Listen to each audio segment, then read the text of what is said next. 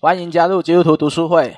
我们将继续阅读由月之文化出版、史考特·夏皮罗著作的《奇幻熊在网路钓鱼》。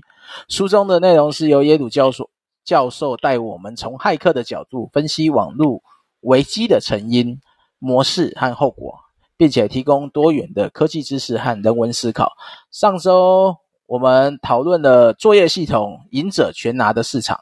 另一方面，也提到微软为了夺回市场，采用了发了再上的策略，导致许多产品漏洞，而这些漏洞造成的损失需要由消费者自行承担。啊，今天我们将要继续进入希尔顿手机的资料是如何被窃取走。啊，读书会的进行方式将会进行摘要分享后。开放讨论啊！如果你对我们先前的讨论内容有兴趣，可以搜寻基督徒读书会的 Podcast 啊。对书的内容有兴趣，也可以加入我们的基督徒读书会的赖社群。然后就请提摩太为我们先做前半段的摘要。哦，第六章，然后这里叫什么？史努比狗狗洗衣服。然后那个他在讨论那个有一个十六岁的骇客，他怎么样去。他怎么样成功骇进那个希尔顿的手机？然后以及后来他到底发生了什么事情？这样，那在两千零五年的时候就，然后希尔顿的手机嘛，他就突然之间出现私人资料出现在骇客论坛，然后那个就是，诶，应该是包含他手机跟手机内部一些联络人的方式。那很多人就在猜说，这个骇客怎么拿到他的这些资料？然后他就推测说，可能有三种方式：一个是什么，身边的仆人直接去窃取他的东，窃取他的手机；然后第二个是用用蓝牙窃听。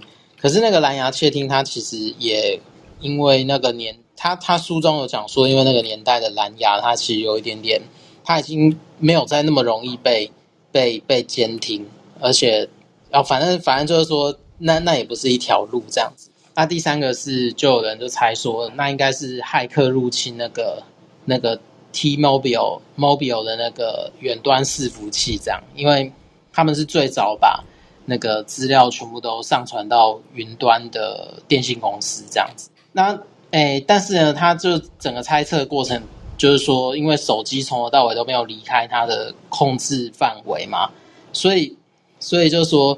但是呢，借着那个什么 T-Mobile，就是那家电信公司，他坦诚就是希尔顿有使用就是他公司的服务，所以呢，他使用的是刚好是公司里面就是就是他那个最高阶的手机，所以说他的资料都是呃，就是说当他的资料不是存在他的手机，而是他会直接备份到云端去这样子。那当然他在潜入网站的时候啊，最简单的方式是猜密码，然后他就在。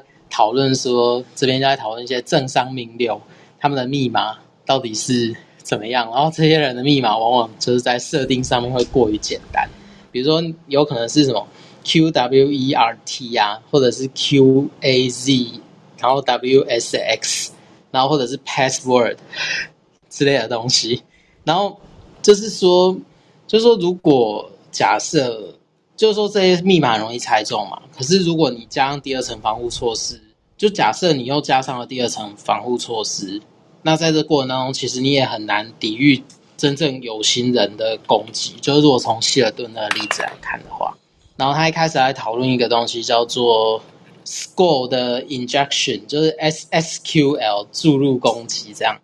那这个东西就是他被他在二零零四年。就是他那个 T-Mobile 的资料库啊，就被一个十六岁的骇客叫那个 Nicholas 那个 Jacobson 的样子，然后他就用这个这个 SQL 的注入方式来来攻破那个资料库这样子，然后呃，他其实呃他的说法就是 SQL 那个 SQL 的缩写就是那个 Structural 呃 Query Language，然后它其实就就在代表说。它是一种查询资料库时，它会使用的语法这样子。那它主要会运用的点是在于说，你要登录，你要用在网网，你就比如说你在网网站的登录页面上的那个账号跟密码，然后比如说你输入的时候，它会它会送一组资讯到到另外一个，就是到资料库里面，然后从资料库里面透过那个语法去找出对应的资料，然后核对以后才让你有。允许进入这样。那所以这种查询的时候，假设就如果照我们上面在讲那个城市的，比如说你把呃资料误当成，应该说原本应该是资料的地方，你放入的是城市码，而而而系统应该说那个什么作业系统或者说程式它没有办法判读的时候，那很有可能就是就是说。就是说，假设啦，你你你跟上面那个动作做的是一样的时候，然后你你在这个资讯查询的地方，你搜输入的不是资讯而是程式码的时候，它有可能就是会导到导到目标的网站，然后把所有的所有人的资料都拉出来，这样。那个所以 SQL 的注入攻击，就 SQL 注入攻击啊，它是用了就是资料跟城市码的那个就是二项性，就像刚刚讲的那个。然后借着输入城市码跟其他城市码结合，然后它就会改变它原本搜寻城市的行为，这样。但是啊，那个攻击虽然看起来很可怕，可是它也是最容易预防的。就是最预预防的方式就是说消毒，就是说，呃，在你输入搜寻资讯的资料那边，就是说你就把你就要检查说它到底是真的讲的是资料还是程式码。只要你在前端你预先有这个。做法的时候，那他问题就可以解决这样，所以所以说，但是呢，他可能那个问题在于那个 T-Mobile，他并没有针对输入的字串进行消毒，所以骇客在这过程当中，他不管输入什么程式码，都可以得逞这样。然后他在讲的是那个，诶，我刚刚好像有个地方讲错，就是说 Nicholas Jacobson 他可能是第一个用那个 SQL 注入攻击的，然后可是。我们这次要讲的骇客叫做那个 Cameron Lacroix，就是呃，他才是真正的攻击者。然后他就用那个 T-Mobile 的网站漏洞，然后可是呢，他做一个东西，他用了一些社交的诈骗方式，然后让那个网站管理的员工自己讲出账号跟密码 这样子。所以说，他其实是他其实是用另外一种方式，不是像前面讲的那个 SQL 的那个注入攻击的那个方法这样。好，那在这里啊，接着他就在回顾了一下这个希尔顿个人的背景，然后他就作者又爬书在他言行里面啊，就是说，哎，他可能会认为说我我我不是靠霸主啊，然后我其实在创业或者说我在做这些事情的时候，呃，家里面其实没有真的提供我帮助啊，然后可是作者他会归纳出一个蛮有趣的结，蛮有趣的东西，他就在讨论说。在希尔顿所处的上流社会，它其实是有一种叫做隐形资本的事物这样子。然后，然后它它其实就代表说，人类社会它有一个很抽象的原则，然后在在每一个社会阶层，它都会有这种隐形的原则在运作。然后，所以他就说，这位上流社会的前景呢，他会依赖说，就是人类社会里面这种很隐隐晦的抽象。原则，然后让他可以在某些状况下取得优势。然后，但是呢，他说人类社会有一个更有趣的地方，就是说，就是他会，就人的社会，他会理所当然接受这种可能某一个阶层约定俗成的价值观或体系。然后，或者说他根本就不会察觉到自己在遵守某一些规则，这样。然后，可是呢，他就说这种状况会引申到多数的特权阶级。然后，他会，他他们其实不太会去。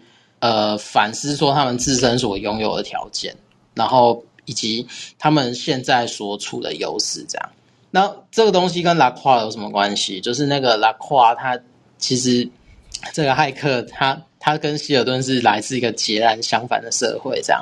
然后呃，因为他的家庭背景，然后就是会不断，他使得他在很小的时候就必须要负担家里面的很多的。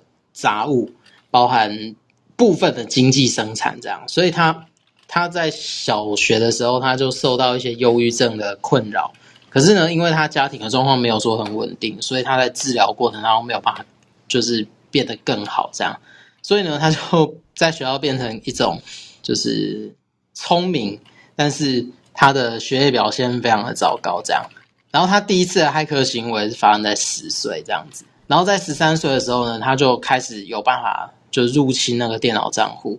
然后他那个电脑账户，他其实用的方式也蛮有趣的，也不是蛮有趣，就是说他其实用的是一种有点像是他先打电话给比如说某一个店，他要入侵某个账号，可是可是他就他就先打给客服人员，然后就说他的那个绝招是从一个朋友教他的，叫装聋作哑攻击。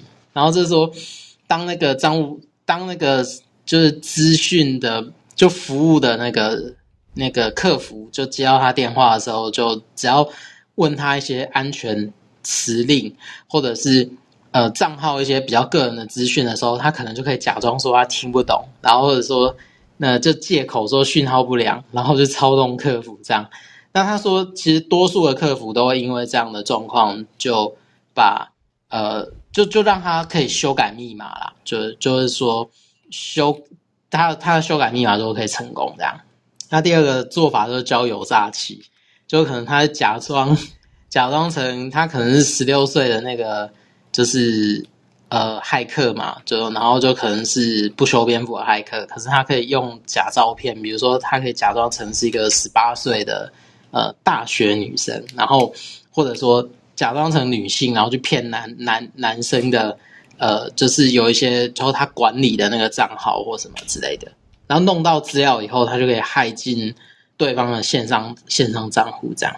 然后，当然，他就在讨论说，其实希尔顿的资讯啊，他就不是在，不是在那个，就是说，他用电脑高深的电脑骇客技术中看到，而是他有一次无意中，应该是看到一个广告吧，就是前面那个史努比狗狗洗衣服，就是一个饶舌歌手吧，那拍的一个拍的一个什么广告里面，然后他就无意之间、无意中发现了希尔顿他用的手机，然后跟。跟一些很私人的资讯，然后他就别人看起来可能不觉得是很重要的东西，可是在他的在骇客的眼中，他看到就是一个可能可以攻破的那个入口，这样。然后这个对拉胯来讲，就是里面广告的细节嘛，他就给他一条入侵的线索，所以呢，他就做了一件，我现在想起来，我现在看起来是觉得蛮蛮惊讶的事情，他就伪装成。T-Mobile 的主管，然后他就呢，就就打电话跟，他就假装他是华盛顿区的主管，然后打电话跟加州南岸的小镇分公司，跟他说他们的地方，他们的呃，应该说系统有个地方出问题了嘛，然后他需要他需要就是入口网站的 IP 位置跟管理员的账密，然后他的借口是他需要维修。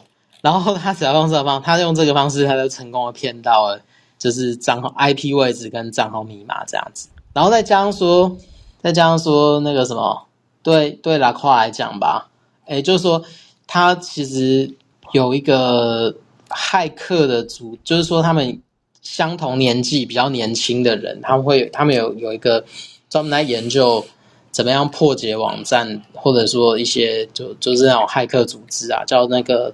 DFNCTSC 这样子，然后他跟他合作的成员，他又发现说，那个 T-Mobile 的网站，他其实，在 T-Mobile 网站，他比如说你在登录账号的时候，他会发发一个东西叫做对话权限，然后那个对话权限的时候，呃，应该说对话权杖啊，然后他那个就是说，你有那个对话权杖，然后你请求到，呃，怎么讲？你，诶，反正你需要透过对话权杖，你才可以跟，呃，比如说你的网站才能很顺利的去调出资料库里面的里面的东西，这样子。所以呢，他就反正就经过了这个 这个流程，然后以及他发现那个对话权杖发送的过于松散，所以他可以把就是对话成对话权杖的，应该说。对话权杖的呃程式码复制出来，然后再呃比如说呃怎么讲，请求成诶网站修改密码的地方，他可以重新使用那个那个那个东西这样子，所以他有机会去改掉希尔顿的手机密码这样，然后他透过错误显示的网站就把那个对话权杖复制出来，然后就 就这样他就攻进了 T-Mobile 伺服器的云端这样。好，我我觉得它蛮复杂，它就有点像是说。他拿到一个进入许可，可是那进入许可是怎么讲？他没有办法提供身份验证嘛？可是他因为给了给的东西过于宽松，所以但是他又有进入许可，所以他系统判定上面他就他就出现一些问题，所以他就拿着部分的资讯，然后他就有办法改掉他原先设定的账号跟密码，他原先设定的密码这样子。好，我觉得蛮专业的。好好，有什么问题？没有，我觉得其实他蛮我，我觉得他他他其实不用靠骇客技术，他他社交工程也算骇客技术，他不是对啊，他其实那个社交工程，他社交工程那一部分其实就就就就已经成功了一大半。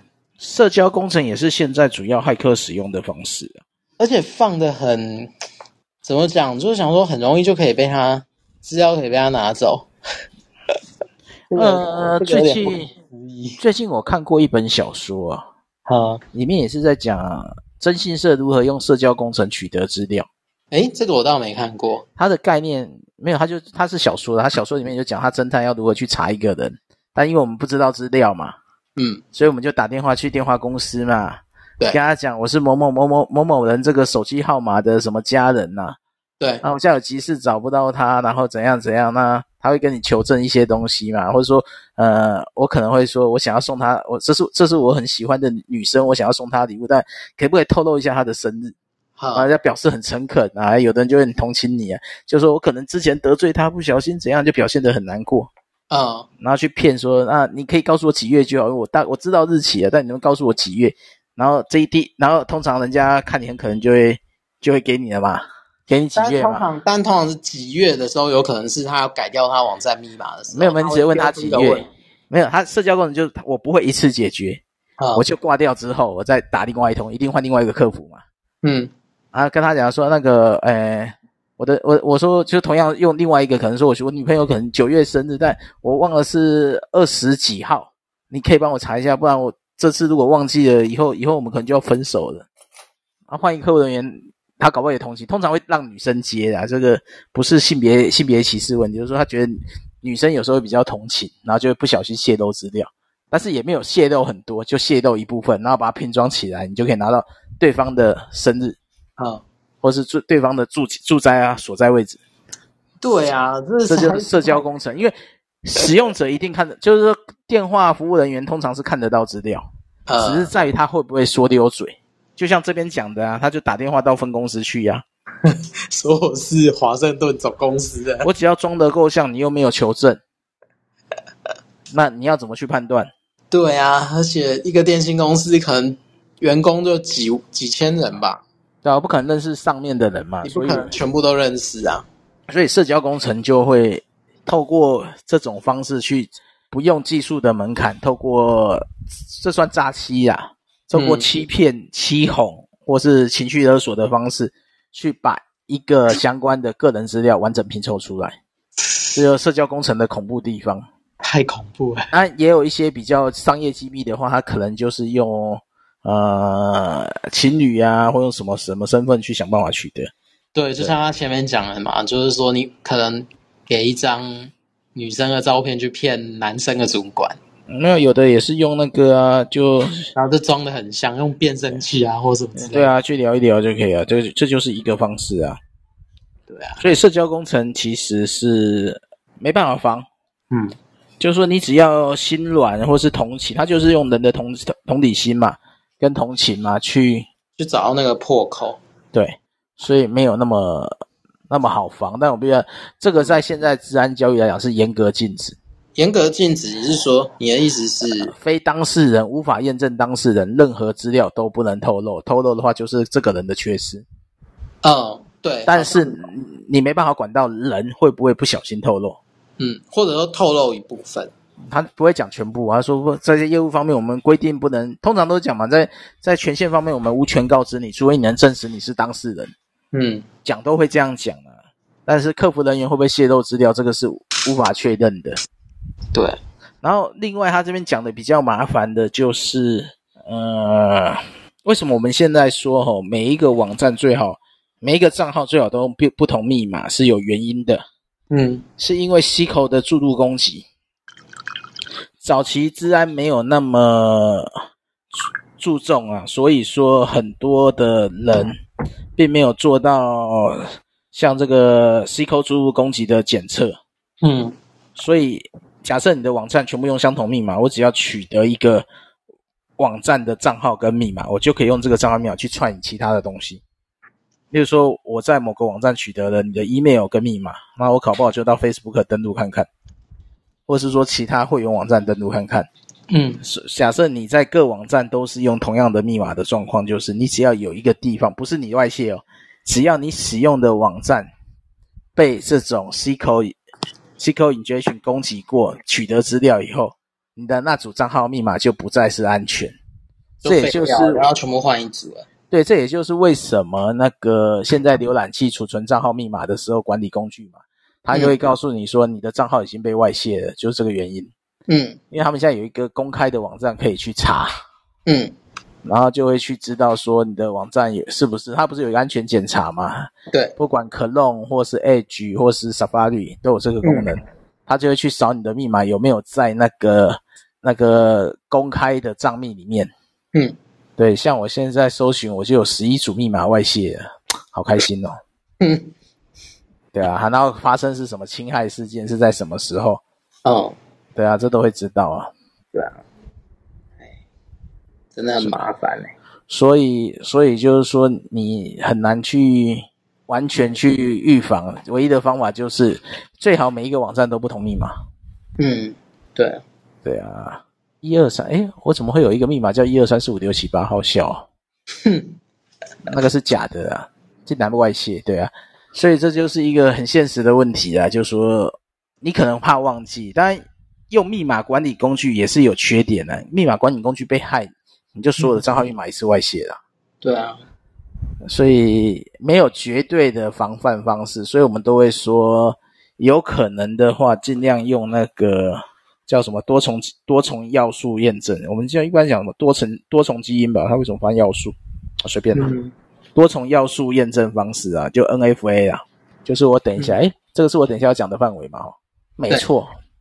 对啊，所以说你尽量都是要用这个身份验证，都需要有多重方式，就不是单一账号密码。像最近 Facebook 被害都是这个原因，大家没有做多重，嗯，所以你的账号密码，你只要去钓鱼网站输入，你就被取走了，嗯。然后它还有哪一个问题？关于那个 token 的那个啊，不是 token 哎，它是用 token 吗？它它它的对话权杖应该是什么什么 token？应该是那个 token，是 token 嘛？没错，它是用 token，对，对啊，它那个 token 的取得吼。呃，它里面举的例子就比较清楚了，就是说，例如说一个警卫嘛，嗯、你要进来，你必须要告诉我你是谁，对，你告诉我我你是谁，我才允许进去。那、啊、在电脑也是啊，你就你给我账号密码，然后我会给你一个授权年限，就是一个 token，、嗯、你只要以持有这个 token 的状况下，就可以进入主机使用你的会员权限，嗯。对，但是你可以看到他那个 T-Mobile 做的就很差，所以刚好被人家发现他的漏洞。他的漏洞好像就是说，你只要你你给的账号是对，然后即便你密码是错，他还是会给你 token。嗯，他后面有写的，有写比较细节的东西，但也没有到那么细节。所以概念就是说，因为他们发现了那个不用输入就可以取得，只要输入一个什么电话号码就可以取得这个 token。就正确的电话号码就可以取得那个 token。啊，取得后你也不管你是谁，他也不用打姓名嘛，只要有电话号码就可以进入了嘛。对，他就实际上他就只并没有做双个基因认证，他只做单一嘛。啊，单一就没办法判断他是什么了。嗯，只要任何人有这个号码就可以过了。其实如果他只用名字也是很神奇啊。对啊，因为我最近正在做我们网站的那个忘记密码跟查询账号嘛。嗯，我们就来讲啊说。你通用的资料不能拿来做查密码，我不能用你的名字加你的生日去作为查密码的要素。嗯，不可以公开在网站显示，就是你，我不能说你你打了你的名字跟你的生日，我就在网上呈现出你的密码，因为知道你名字跟你生日的人太多了，它不具隐匿性啊。如果使用这种方式，大家都可以登录你的账号了，或是大家都可以篡改你的密码了。嗯，所以我们通常会说再多做一个步骤就。我不会直接显示给你，我会寄到你的注册信箱。嗯，除非那个对方也也有办法读你的注册信箱，不然就很难去篡改。所以我们也常常会收到 email 说，哎呀，你是不是有变更密码？他都会发一个 email 告知嘛。或者说他寄给你一个认证信，请点选这个网址或是输入这个认证码才能开始更改密码。一般现在网站都会做到这个嘛，这就是比较谨慎的那个登录方式啊。好，所以这边有没有人有问题？我应该它主要的三个应用方，它三个什么技巧，入侵技巧都有讲到吧？SQL injection 的方式是比较麻烦，就是它这边有举例啊，但是呃，就是我们一般打打那个账号嘛，例如说它这边就有举例，name name 等于碳嘛。烫的对不对？那等于烫。然后呢，我们一般会加一个上引号，就可以中断它。因为上引号一般是字字元的那个结束语法，就特殊字元，所以在 C 口里面它是一个呃 SQL SQL 里面算是一个注入型的一个程式指令。它只要打下去以后，它又用 OR 一等于一嘛，对不对？一等于一就是说，不管怎样，这这个 select 从 user 资料库 select 这一个，通通都会过。不管你有打烫还是没打烫，只要一等于一等存在，就会秀出所有资料。哦，它的概念是这样啊，所以它只要满足一等于一，就就是说这句话是成立是可以搜寻的。但它这个写法太太单纯，一般一般就算你打一等于一，我也不会秀任何资料给你。嗯，通通通常还会后面去加一个，我会先去秀出你的栏位有哪些，然后我直接去反查。当这个 ID 等于多少的时候，你给我这个号密码是什么？因为我自己网站就被串过几次，我大概都有看过他们 injection 怎么写的。哦，哇，他写很长，昨天才抓一把，但那一把我们之前已经防掉了，所以那个只是参考用。嗯，因为他测了两次都无效，他就不玩了。哦，对，追剧每天都有，而且他现在是工具。嗯，就是说你前面你就有提到了嘛，现在就算病毒是工具，生产病毒是一种有有已经有公开工具了，你看。使使用 SQL injection 工具也是一种工具，所以我不一定要会有技术，我只要有这个工具，我就可以去测你的网站有没有这个漏洞，嗯、然后我可以针对特定目标，假设我知道你的 ID 是什么，我就去踹这个 ID，嗯，然后叫他给我密码，这样我就直接取得你的账号密码，嗯，所以它不需要用社交工程，它就是城市漏洞，嗯，我就直接读断你的账号密码跟相关资料。这是 SQL injection 比较麻烦，对吧？但这边这边提这一个哦，跟后面没有直接关系的，所以这本书它的写法会把一些，就是说它会把一些呃骇客的的知识放进来，但是不一定是跟这个事件有直接关系，因为 Lacroix 并不是用这个方式嘛，嗯，对，Lacroix 又是用另外一个方式取得 token，完全是社交工程，不是不止社交工程啊，完全是那个 T-Mobile 的 login 的问题啊。好，现在问问看，有没有人有问题？没有问题，我们就继续喽。有人有要提问吗？拉垮整个系统。啊，有吗？小凤跟 Rocky 有问题吗？没有问题，我们就继续喽。好可怕啊！我们那我们就先继续把它是吧？这这段先读完吧。好，我们就继续从身份验证这边开始。他这边就讲身份验证就如同警卫般。登录系统时会先查验身份，然后系统会先问使用者输入的凭证密码，密码就是最常使用的凭证。然后另外一个就安全性问题。但是我先补充，我直接补充啊。但是安全性问题，可能你周边认识你的人，或者是说透过你的 Facebook 有机会了解。就像他这边讲的那个希尔顿，他的宠物的名字，你都在网络上公开了，我只要选这个选项，我不就取得你的权限了吗？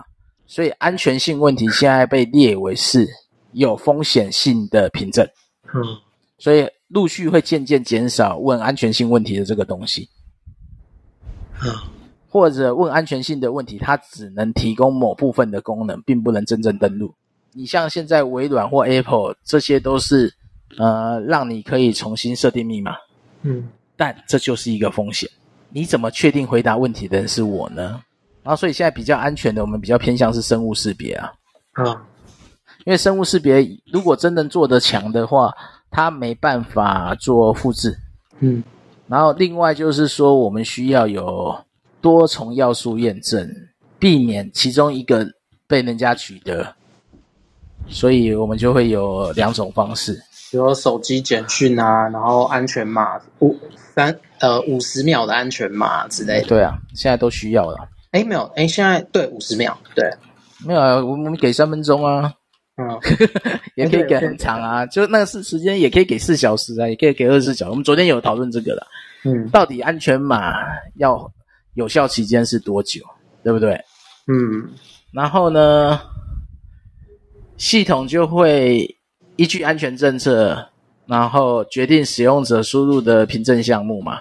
嗯，但刚刚就讲嘛，如果验证功能有漏洞，就像 T-Buyer 的漏洞一样，你只要输入单一一个项目就可以拿到权杖。嗯，但这件事就是很有趣，为什么这么大的一个公司，一个电信公司，它的验证程式会这么烂？那我就跟你前面讲的那个一样，或者我们我们前面讨论那个一样。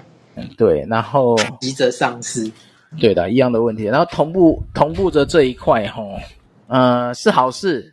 他那个 T-Buyer 开发的，这是他的伙伴帮 T-Buyer 开发的专属机嘛？这这怎么念啊？嗯，Sidekick 哦，对，Sidekick，Sidekick。然后它的主要大家会用这个原因，一个是希尔顿使用这个手机，另外就是它的功能真的真的方便，因为。如果说我们在早期没办法，应该手机还是没有办法做到通讯、邮件、笔记、照照片和录影嘛。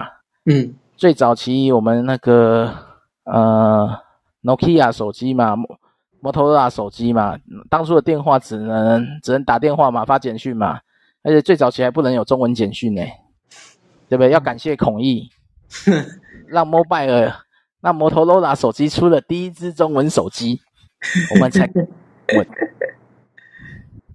对啊，不然我们的简讯只能用英文跟数字去拼嘛呢？嗯，就是不然在早期就是用 BB Call 嘛，BB Call 去传各种早期的 BB Call 还只能传数字诶，然后后来才可以传英文或是留言，嗯，AB Call 嘛，留言，对，call 你说你有一则留言，你可以打电话回拨听留言嘛，在早期的手机功能都不会有这些嘛，然后。手机之后就进入 PDA 时代嘛，如果有人用过 Palm 嘛，或是用 Pocket PC 这个时候嘛，那时候叫 Pocket PC 嘛，对，对，那时候叫 PC，不是 PC，在之前还有另外一款，就微软也有出一款。哦，我终于找到了，我终于找到 Sidekick 长什么样子了。对，它是有键盘的啦，那个后来后来黑莓啦、易利信都有出类似的啦。嗯，啊，因为 T T-Buyer 是因为他觉得手机有潜力。所以他们有一个开发公司嘛，叫 Denger 嘛 Denger 我是不认识啊。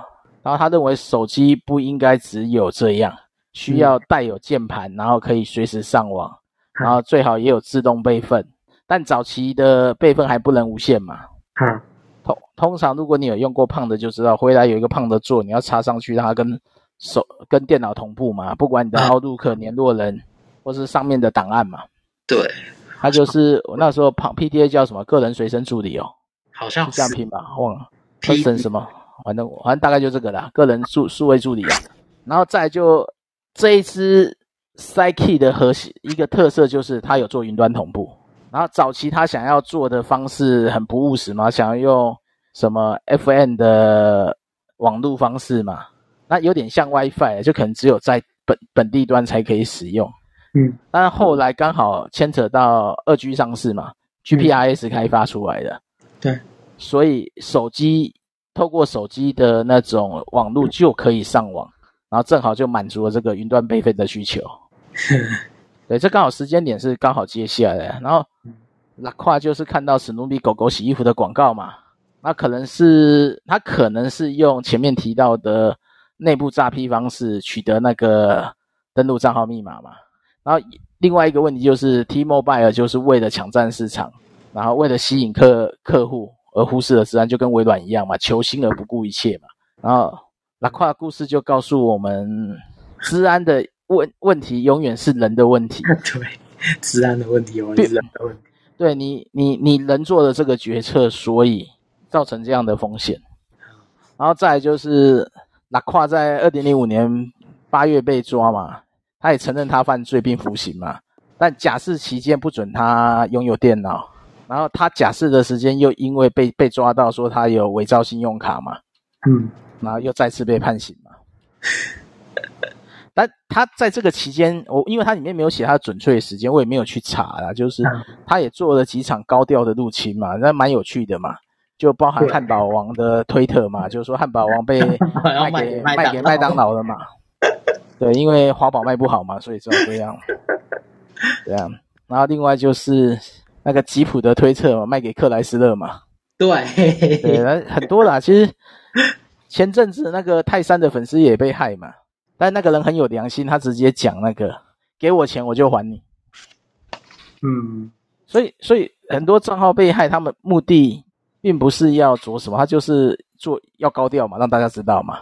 所以辩护律师才会呃辩护辩护律师才请法官从轻量刑嘛，因为他跨成长的环境而影响他这种偏差嘛。嗯。然后出狱之后，他到今日脱口秀也讲表达这些目的，就是为了更大的关注，并在节目中向希尔顿道歉嘛。嗯，对啊。然后二零二一年出他，因为他又被关了嘛，吼。嗯。然后二零二一年出狱之后，他找到一份正职工作，结了婚，生了小孩，然后回到学校念书。然后三十三岁的他已经长大，不再玩这些入侵的小把戏。这个就跟前面那个戈登研究的状况是一样嘛。就早期这些骇客，他只是为了一个自我肯定或是自我曝光嘛。对，就他的道德价值是还在学习当中，但是到了一定的年以后，他会应该这算社会化吧？有可能。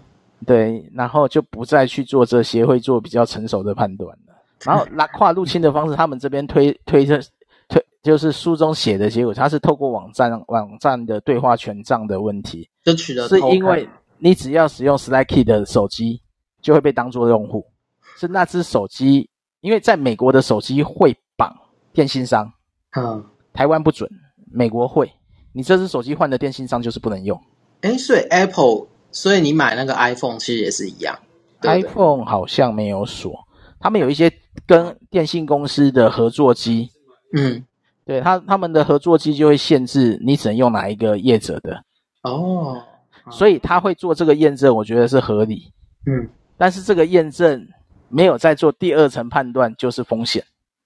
嗯，因为就算我是你的客户，你凭什么证明我就是希尔顿本人？嗯，对不对？你应该只能呃，像台湾现在的做法是说，除了他不管手机，他只管门号，这个门号号码必须要是你的使用者这个人的身份才能做验证。嗯，所以他是会绑到很细，这个门号的持有人。才能算是这个人。现在台湾很多的什么报税啊，或者什么用电信商验证，就是种这种方式。你要先打你的基本资料嘛，嗯，然后再用你的这只手机上网去送出，然后他会跑一个验证，才会给你权杖。所以不会是说你只要用这个手机就给你权杖。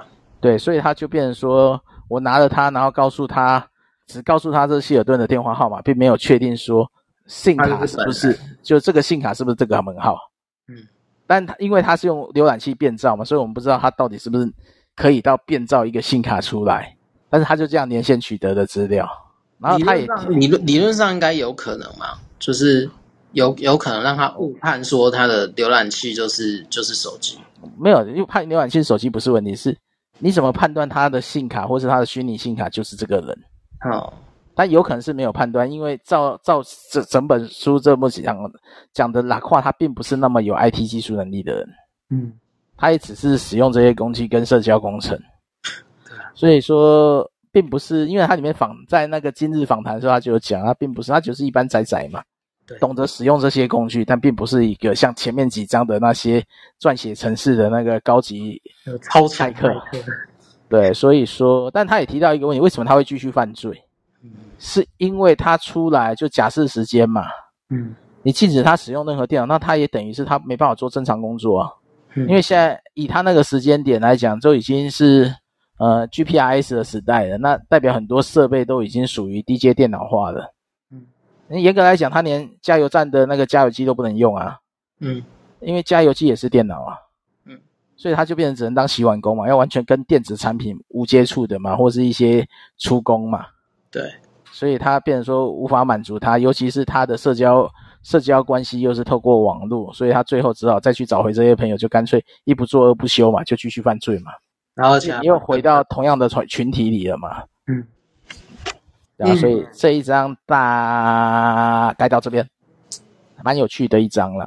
对啊，他其实好像在在铺成一个东西，就是说，好像在科技发展的时候，我们在看骇客。偶尔就是我们会用技术的角度去判断，或者说他的技术会造成多大的恶，可是他没有去，可可是我觉得作者好像试图在在梳理一个问题，说这个恶有可能不是不是那个技术，而是在使用那个技术的，就这这些人怎么样，是什么样的环境塑造这个人？我我觉得他他这一章是想要这样，就是呃，富裕的环境跟贫穷环境，然后这些人他们所面对的生活的差异。嗯，但是，嗯，富裕的人也有骇客啊。是啦，所以我觉得他现在去特别讲这个阶级差异，能呈现的效果，我觉得是有限的啦。嗯，然后他其实，我觉得他主要有一个核心的，目前还是读到第六章，他有一个核心的论述，就是在于说，呃，这些人只是还不懂事。哦，对，对，就他其实把戈登那一篇放进来，跟那个谁的道德观测，那个什么谁的道德观测试啊？哎，那那忘了，管，反正就戈登的那一章嘛。对，上上一章吧。黑暗上上章。黑暗，黑暗复仇者。对，所以我觉得他如果用这个去评估以后，我觉得他这样的形容没有错。嗯、但是，这这这也是所谓的那个法律的奖惩问题啊。嗯。那毕竟他们犯错了，也有人受受到损失，受到伤害。嗯，那这些人的损失伤害该谁来承担？对啊，但你说这种当罚不当罚，反正目前目前的那个呃现代的那个叫什么犯罪心理学就有讲过的，是犯罪心理学的。对，你的罚则并不能真正阻止犯罪的产生，不能喝阻。嗯，罚则对贺主是有限的，它只是。所谓的当得的一个，就是之前废死废死不是都讨论这些议题嘛？对，对啊，就是说罚则并不能只是一个是犯罪者当得的当责的承责任呐、啊。那你现在就是如何预防，如何让他们有所谓的更生条款，重新的机会，然后又要如何弥补受害者的损失？这个在资讯界来讲很恐怖的，但是。但是你可以看呐、啊，从以前到现在都还没有一个明确的法则嘛。你要知道，那个前之前不是有一个埃润的资料库被窃吗？所有客户资料外泄被窃。对。那他罚了多少钱？这个我倒不知道。你认为多少？埃润啊，你认为他罚了多少钱？那个客户损失多少？全部资料外泄啊。全部资料外泄。对，你认为会罚到多少钱？一笔可能要要可能要算笔数吧。就他至少客户上百万笔吧，那可能至少罚个几千万吧。呃，你知道台湾的罚则上限是一千万，那是修法后的。好，然后罚艾伦实际上只罚两万二十万，然后这二十万还是技术犯规，可能艾伦去提出行政诉讼，就会被撤销。嗯。因为他们是用一个呃主管机关要求，叫交通部要求你要修改。然后限期完成，然后因为你没有限期完成，所以你要被罚二十万。但是他限期的时间不合理，因为他叫你隔天完成。哦，那隔天没有完成嘛，所以就罚二十万嘛。那你说这个透过行政诉讼是不是会被撤销？嗯，对啊，那听起来真的很麻烦。对，目前还没有，就是这些骇客入侵所造成的损失，在台湾来讲是没有一个呃。主管机关跟明确的罚则，嗯，因为他现在讲的已经不是治安法了，他这个讲的现在是透过用各执法去处罚，嗯，因为治安法，治安法你只是说你当尽的责任嘛，你没尽到是罚多少嘛，那行政处分而已嘛。但是真正的问题是你外泄资料呢，那你造成的所有人损失要怎么算？国外他可能会罚你营业额的几趴哦，台湾不流行罚营业额嘛，对不对？对，对啊，台湾都是最高上限嘛。现在修法过后的最高上限罚一千万嘛，嗯，那一千万对这种大型公司来讲不痛不痒嘛，就是小数目，对啊，哎，对小公司来讲，你罚到我就倒了嘛，所以国外才会流行用那个营业额比例做罚则，嗯，啊那个罚下去就很恐怖了，你不是这样看欧盟罚东西都是几趴几趴在算吗？那一罚就是几十亿几百亿耶。所以这个这个可能就是有两个两方面议题要去看呢，一个就是资资讯安全，然后一个就是各资法是否能保障我们的各资外泄问题。嗯，因为各资外泄它会带来的东西影响很大，因为你知道全台的户政资料全部被外泄嘛？对，对啊，那那个在什么暗网就有人买到过嘛，虽然买的人被罚了嘛，但是他也告诉你，我们的户政资料实际上是有被外泄过嘛，而且几乎是外泄完整嘛，嗯，对啊，就是说，实际上我们现在的数位化的好处坏处也就是这样，方便，但是就是越方便的东西就带来的是越高风险，就像他那个谢尔那个什么 T。T 拜尔的权杖问题一样，他其实这个设计只是为了方便，不要让你打太多东西，你只要打开手机登录就可以了，打了你的电话号码就可以登录了。但是方便之余，它也造成很多麻烦。嗯，对，但像你打两个以上或三个以上，你就觉得很麻烦嘛。那叫你每一个网站换密码，也是会觉得麻烦嘛。对，对啊。但是你没换密码，就是告诉你嘛，你的资料只要有一个地方被外泄，所有地方都可以被登录。嗯，然后登登录的方法，你还牵还牵扯到。有的外泄他没办法取得，是因为他比较重视治安，他的资料全部加密，嗯、就算他取得走，他也看不懂。嗯，但是你知道前一阵前一阵子那个我忘了是哪一个县市的交通局啊，他公告检举检举人的那个资讯嘛？对，看起来是加密嘛？嗯，但是那个实际上不是加密，那只是重新编码，那个是公开可以反解的。嗯，然后反解之后就会看到人的身份证字号跟名字。对，你可以看新闻有这件事，检举人的资料被公开，嗯，然后他用的方法还是还自认为说那是高阶加密，所以我必须要讲那个数位时代，其实上我们的资料哦，就随时都在外泄。这就像这就像之前来玩那个游戏看门狗，对啊，对啊，你偷那他虽然来讲一个骇客的故事，但是他他只要一打开，你马上就会看到对方的资讯。好，我来贴一个新闻吧，让大家看一下，就会知道，实际上政府单位也没有真正能完全做到这种治安保护。这个有看到吗？那个 PIN 上有一个检举达人个资外泄，因为它使用 Base Base 六四的这种转码方式，它不是加密码，它是转码，对就变成 Base 六四位员编码而已啊。啊，我只要把它编回来就好了。对，所以、嗯、你只要编得过去的，就就就有机会可以编回来。有一些有一些加密方式是只限这台机器可以解密，嗯，换了机器就解密不了。哦，对，对，所以说就算你抓出去，你也没办法还原，是因为不同环境。那唯一能解密的方法还是透过 SQL injection 的方式，他找到你城市的一个方式去踹，就是你城市有漏洞啦，然后他直接去踹，让他读出来，然后他是经过解码后读出来，不是直接读资料库，那就有可能外泄，就是暴力解法。没有暴力啊，就是漏洞啊，城市漏洞。所以目前目前大家都在讨论个资法这个，这个明年应该，因为现在选举啊，不然按理来说应该十月就要成立新的主管机关去解决个资外泄。嗯，然后明年就会修法，重新谈法则跟各拥有各职者的责任。嗯，对，这个未来那个各教会有做会有管理系统的也要注意到这件事。对啊，因为各资法从我以前开始上班的时候，大概二零。一二年吧，一直谈到现在，嗯、然后好像都没有真的看到有有有人因为触法被罚过。有啊，二十万啊。对，哎，对呢，我现在跟你讲二十万啊。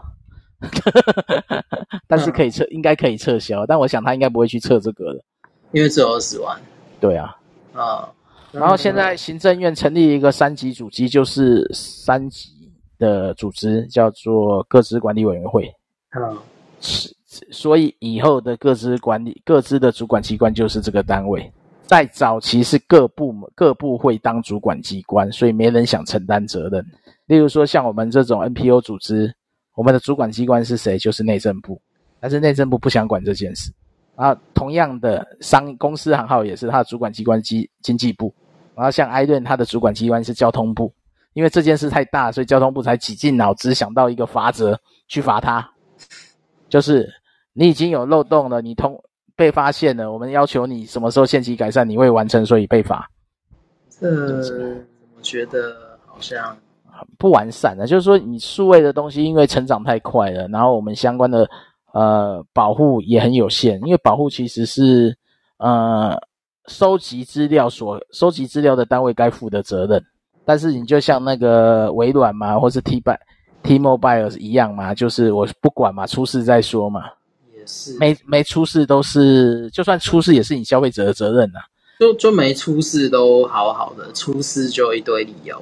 对，所以说他这个问题就会卡在卡在这边。但是这一章第六章这一部分就已经把目前呃比较容易被攻击的 SQL injection 有提到，但是他并没有提到哪些问题。嗯，这这他这个东西 SQL injection 带起来哪些问题，他并没有提到嘛。嗯，这个案例并没有嘛，他的案例只是提到社交工程跟呃认证，就是 T-Buyer 的 T-Mobile 的认证认证的疏失不谨慎造成的外泄资料，所以你看到后面来讲，它又并不见得是用社交工程，对，到最后又回到又回到，它其实上就是一个 Token 认证问题，那个 Token 认证太简单了，我只要有办法使用那个 Sidekick 的手机，我就可以去当做我就是客户了。嗯，然后只要输入号码，我就是代表这个人了。这听起来蛮智障的。那也不也就他就是可以认证可以用就好了嘛，只是一般人没有发现嘛。然后刚好就被他们这个团体发现有这个漏洞嘛，然后他就用这个漏洞，然后就用这个漏洞去攻他。然后然后翻翻还其次，原因是他所有的资料都跟云端同步，所以我不需要进到你的手机，我只要进到你的云端，我就可以取得你所有的照片。你知道之前无名小站，无名小站就有很多这种资料外泄，因为他们会把一些私密照片放在无名小站的相簿里。那我只要想办法窃取你的账号密码，窃取账号密码有有比较复杂，例如说我前面有写着某装监听器去听你的账号密码嘛，对，就用一个软体去装嘛，嗯，或者是说我就直接呃用截取封包的方式去抓你，因为早期很多网页也没有加密。我可以透过听聆听风包的方式去知道你的账号密码，那我就可以进去。嗯、所以，我们那一段时间，我们甚至跟大家讲说，那个无线网络吼能不用就不用啦。嗯，还有外面的网路线能不插就不插啦，是因为你不知道它会不会截取。没有，那时候网站都没有加密，所以现在浏览器才要求全部要 HTTPS 嘛。HTTPS 的好处就是我所有的传输都加密，中间截取是无法判读的。嗯，所以为什么浏览器会强制？显示那个没有 HTTP 的显示不安全，目的就是预防这种风暴被截取啊。所以说你就可以看到，只要截取到你的这个，可以拿到你的那个 token，拿到你的权杖，我就可以进入你的东西。尤其东西又放在云端的时候，所以云端虽然方便，但是如果你的账号密码或者说厂厂商提供服务的厂商没有做好安全，你放在云端的东西都是有可能被骇客取得。这就是说，为什么之前有一堆私密照外泄啊，嗯，或是一些什么对话记录外泄啊，都是这个原因呢、啊，嗯，都不是在你的本地端，都是在云端有相关的资料。尤其像你 iPhone 不是云端被拿走了，对啊，你 iPhone 不是有 iCloud 吗？拍完照是不是就传上去了？对啊，所以有好有坏啦。好处是你不怕你的手机照片删误删呐，云端还有啦。坏处就是你被入侵的时候，你你上面的东西，云端上的东西都可能被使用。对，这就是科技发展的好处跟坏处，它本来就有正反两个了。对啊，但是我还是说，私密照干嘛要拍呢？对啊，不拍就没这个问题啦。对啊，真的是。对啊，好了，就这样。还有还有没有人有问题？关于治安，关于书本，有吗？Hello，嗨，请讲。呃，呃，我想请问一下，那个不晓得大家的看法如何？就是说。嗯呃，我记得我们以前教会那个没有这些治安各自的问题，觉得大家很容易，呃，好像打成一片或者拉近彼此像家的关系，所以我们很容易知道别人的大名，别人的呃大概在做什么工作，他家住哪里啊？好，大概是几岁的人，这个是很很正常的一个人与人认识的一个环境必须要有的。那现在有了这些。规定有一些个资，我们要防好多好多东西，所以在教会里面，各位会不会觉得人与人之间的关系越来越难建立？哈，就是说比较有亲感情的那种关系越来越难。我们很担心，我们连问别人都开不了口，因为会不会觉得我在干涉或者刺探你的私事？哈，就是说以前的人没有那么多这个顾虑。啊，人与人之间很容易打成一片。我们今天小组有一个新的朋友进来，哎，过几个礼拜大家就就彼此都非常了解啊，出去吃吃喝喝都可以。现在很难啊，所以你要问对方、认识对方啊，都很难。那么牧师在台上要介绍一个新朋友，也越难越越来越难讲。要介绍什么东西？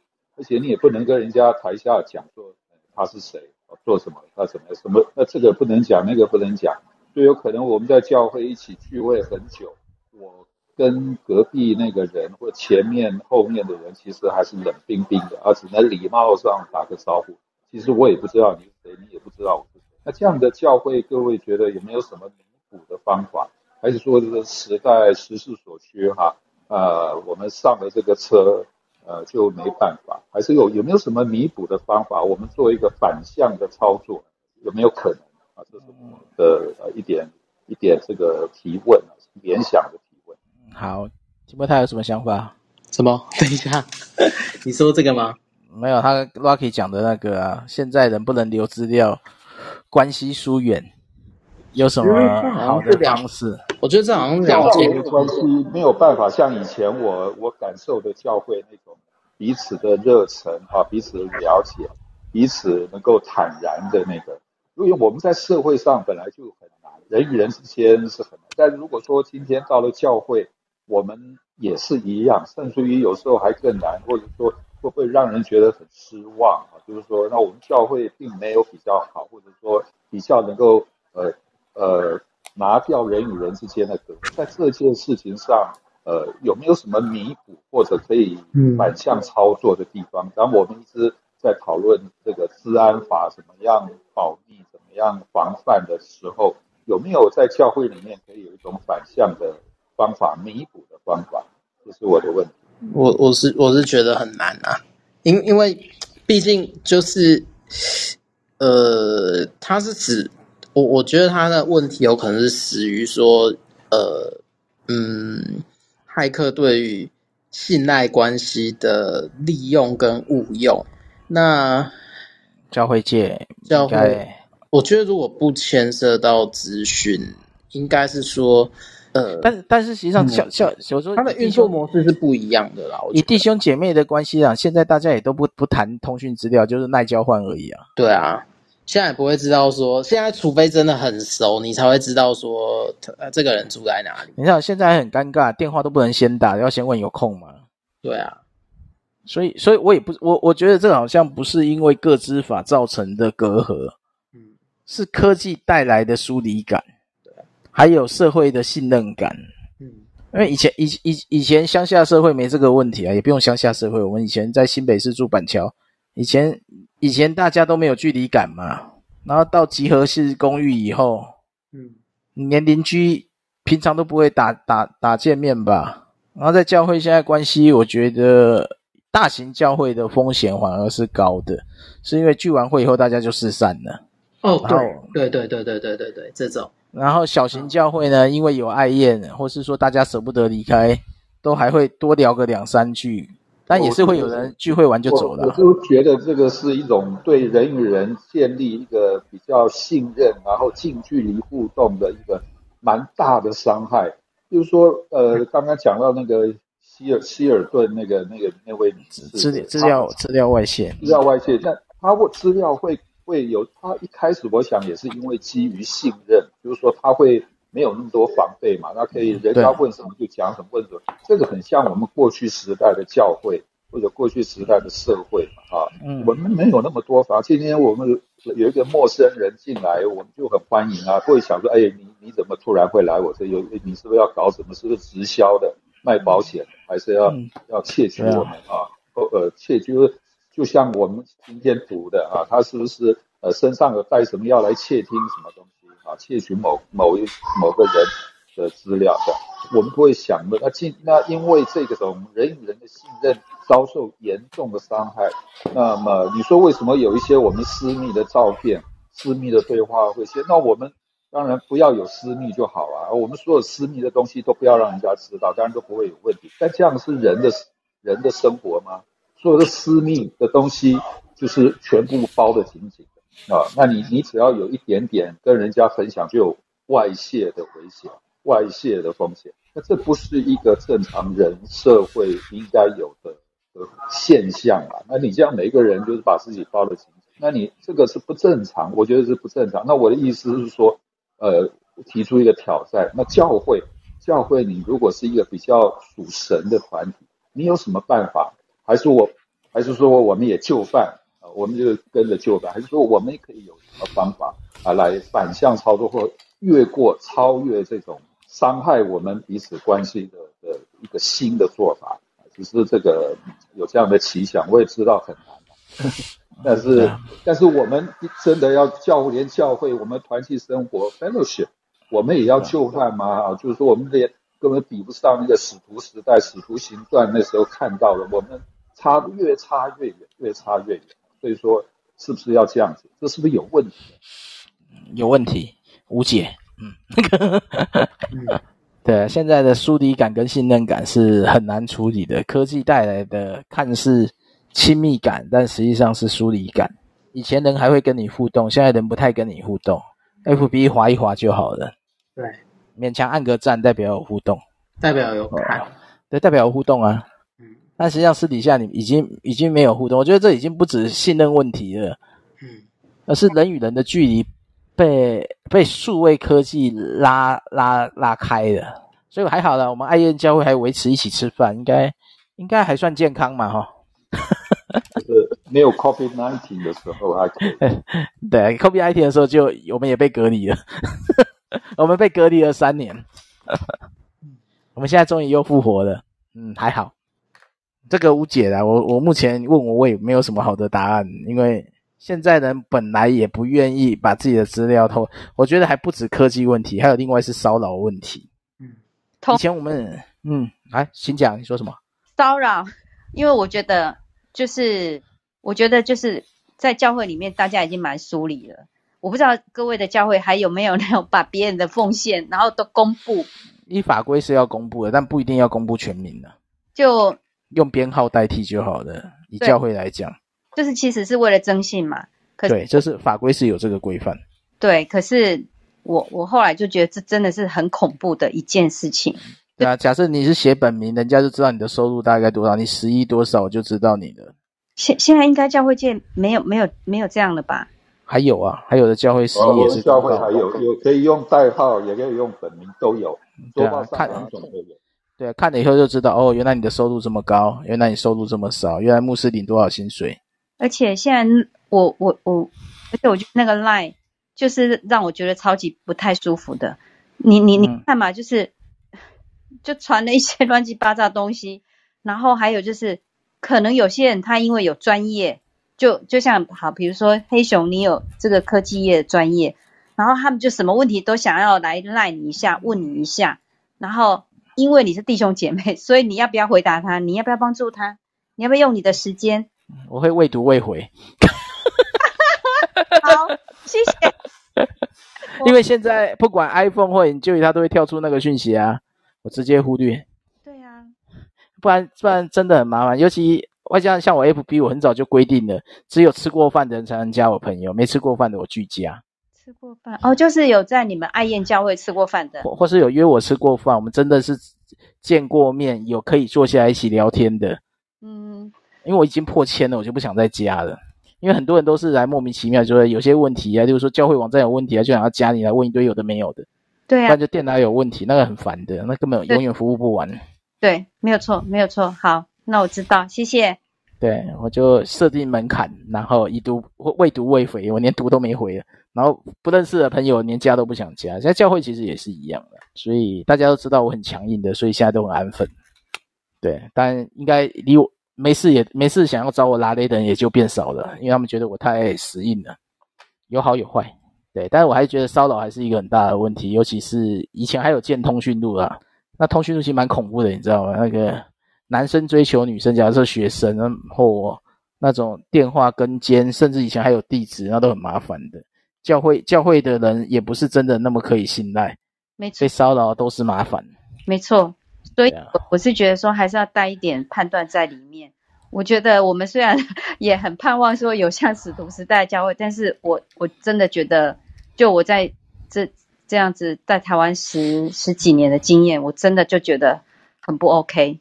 对啊，所以有些该防的还是要防啦，因为这也算是个人资料自己要着重保护的一环。然后至于教会弟兄姐妹的信任关系，我会觉得那是另外一个。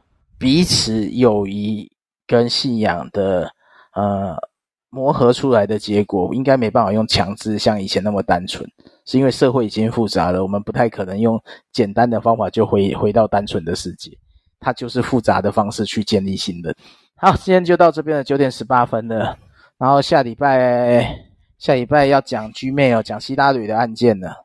啊，今天讲太久了，没有啊，差不多了，时间差不多了。